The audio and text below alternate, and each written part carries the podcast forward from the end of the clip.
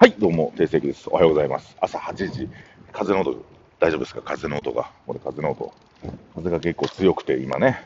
えー、もう10月の半ばですね、えー、半月過ぎちゃいまして、残すところ、今年も2ヶ月とちょっと、怖いですね、早いですね、1年経つもんね。あれ、カウントダウンみんなでやったの覚えてますか？楽しかったですね。あのー、ね、麻婆豆腐屋のてっちゃんが、すんごいやばい感じになってましたけど、あれがもう1年前ですよ。あれ楽しかったですね。今年もね、カウントダウンするんで、ぜひ皆さん集まって飲みましょうというところで、えーと、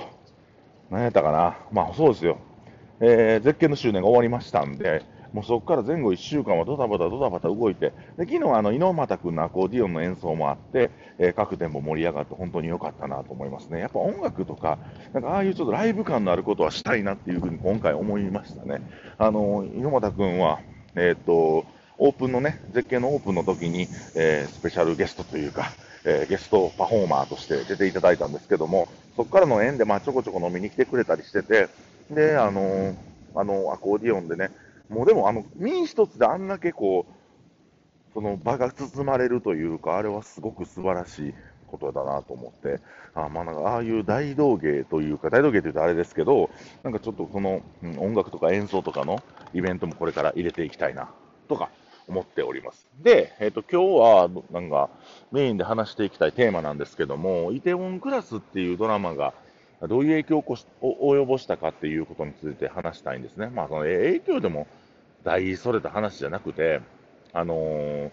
結構、あの、見る人によっては、その、あのドラマ自体が、こう、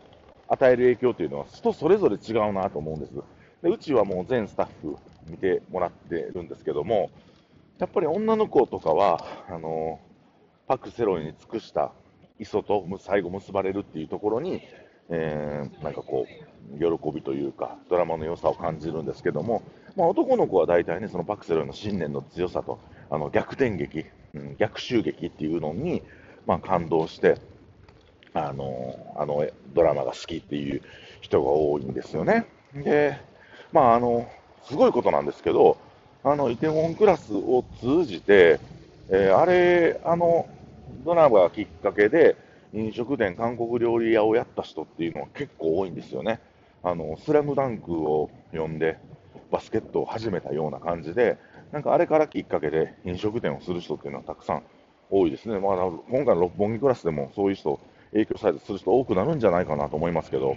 あの、でもね、ここ間違ったらあかんことがあってですね、あの間違ったらあかんこと言う、こんな言い方したらあかんな。僕もあの影響を受けましたし、当時はコロナ禍で、まあ、3店舗やってて、あのまあ、人のこと信用できへんくなったりとか、あのなんかもう騙されるの嫌やなと思ってた時期に、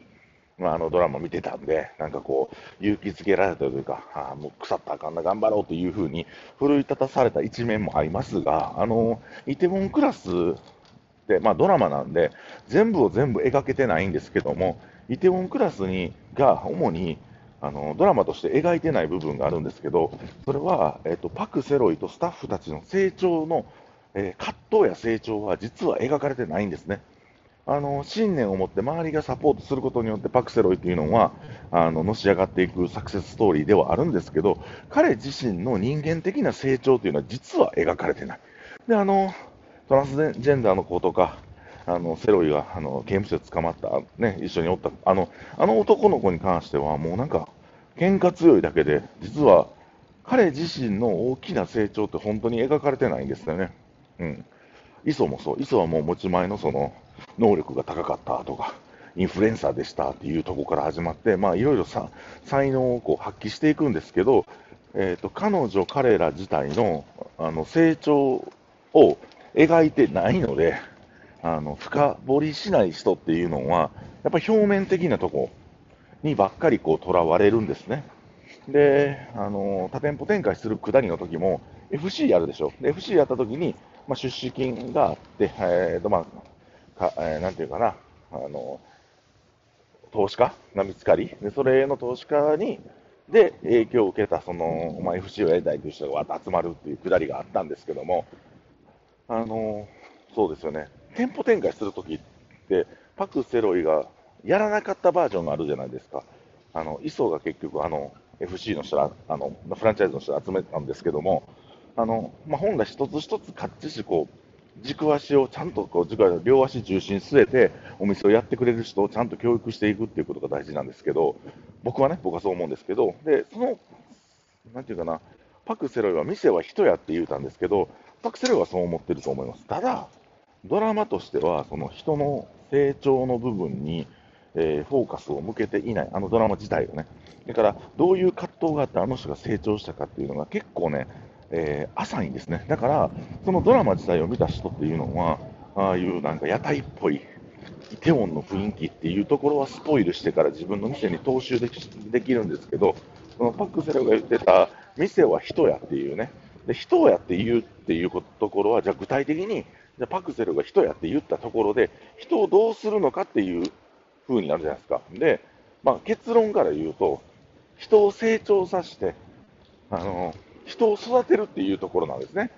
本来、飲食店を、えー、また店舗展開するなり、反映させていこうと思えば。で、僕ら結構、僕も自分自身が、まあ、いろんなところで食べたり飲んだりするんですけども、そのために思うのが、えーと、大阪観光地、そして食文化があるね、食い倒れの街や言うても、えーと、まともな接客できるやつってめっちゃくちゃ少ないです。あの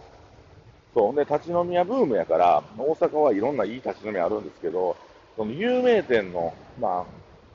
どこそこさん有名なここですよねっていう店でも、あのスタッフの末端まで接客がろくにできてないところが結構あるっていうか、結構でほとんどです。これなんでそうなってもうたんかなっていうふうなことも考えられるんですけども、やっぱ、まあ、それは一旦置いといて、僕らのお店っていうのは、割とパートナーのコーラも含めて、えー、しっかり接客できるような、その、まあ、状況を作ってるんです。まあ、教育はしてます。それはしないとダメで、で、たかが僕らって、えー、客単価2500円から3000円の店ではあるんですけども、なんか、その接客に関しては、やっぱ一流の接客をしたいなっていうふうに思っております。それは、丁寧な接客ではない。うん、丁寧な接客じゃなくて、やっぱり居心地が良かったりとか、うん、お店に対して愛情を持っていただけるような接客っていうのを目指しております。だから、その高級店のね、えー、まあ、コース料理3万からの店とかの接客と比べるとちょっと違うかもしれませんが、まあ、大阪人っぽく人情味のあるような接客を各店舗の店主の方には、まあ、あのお願いしていますし、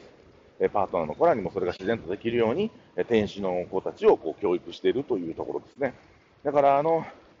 どうしてもね、イテウォンクラスの表面上をパクって、イテウォンクラスっぽい店を作ったりとか、ね、スンドゥブ置いたりとかするのは簡単なんですけども、えー、そういうふうに、まあ、イテウォンクラスフォロワーの大阪で飲食やってる人らがほとんどできてないのは、店は人やっていう信念を持った上で、その、店、あの人の教育にフルベッドできてない。店の教育、あの、人の教育に労力を割いてないっていうところが、あの、イテウォンクラスフォロワーの、まあ、最大の弱点、イテウォンクラス、もう一回言いますね。イテウォンクラスフォロワーの最大の弱点じゃないかなっていうふうに思います。だから、うん、飲食店するのって結構難しいし、人の問題も起きますし、僕自身もこう、人の教育で何回も悩んだことある、あるんですけども、やっぱりその人の教育を諦めたい。うん。学校教育や、その、どういう大変かな。学校教育とかでは教えられない、その、人の気持ちを分かってあげる大事さとか、お客さんの気持ちを共感してあげる大事さとか、それによって居心地いいお店としてお客さんが認識してくれるっていう。で、そこまでの教育っていうのは学校ではできひんし、なんかそれがさらっとできる子もおれば、本当に時間かかる子もいるんですけども、えー、そのイテウォンクラスの中で描かれなかった人の成長というとこ